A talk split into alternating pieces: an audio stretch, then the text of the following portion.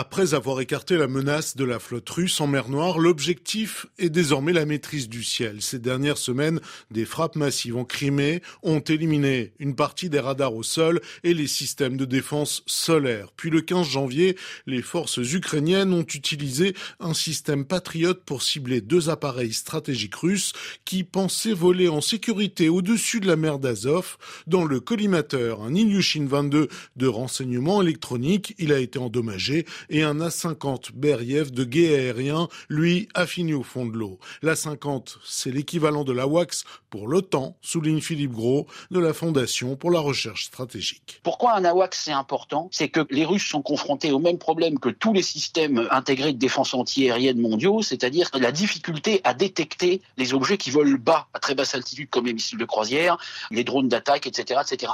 Et donc ça signifie qu'il faut pouvoir avoir un surplomb. Et c'est à ça que servent les AWACS, c'est-à-dire à déjà gérer la bataille aérienne et puis à détecter les engins qui volent bas.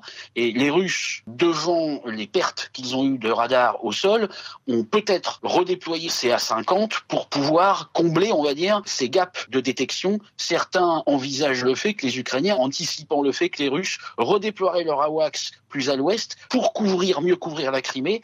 Et donc, de ce fait, les Ukrainiens auraient quelque part euh, fait une embuscade aérienne anticipant ce redéploiement-là. Surtout, la 50 Beriev, avion rare et cher, a disparu avec tout son équipage hautement qualifié. Il y avait aussi à bord le général Oleg Pchela, commandant de l'aviation à long rayon d'action, un rude coup porté à la Russie, dit Vincent Touré, chercheur à l'université de Montréal. Les Ukrainiens appuient sur euh, déjà le point faible en fait euh, du dispositif les Russes ont toujours manqué donc d'ISR, hein, les moyens de reconnaissance, d'intelligence. Et donc les Russes ont toujours eu beaucoup de missiles, de moyens de frappe de précision, mais ils ont toujours manqué en fait de paires de jumelles d'une vision assez précise pour pouvoir les utiliser à leur pleine efficacité.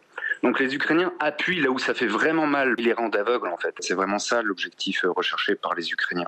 En visant euh, des avions de reconnaissance électronique et de commandement aérien, c'est tout le dispositif russe pour euh, viser dans la grande profondeur ukrainienne qui est amputé de sa vision et de ses capacités de coordination. L'aveuglement des Russes permet aux Ukrainiens de frapper loin. Le 21 janvier dernier, des drones chargés d'explosifs ont ainsi bombardé le terminal d'Oust-Luga sur la Baltique où se trouvent les plus importants infrastructures de gaz naturel liquéfié de Russie.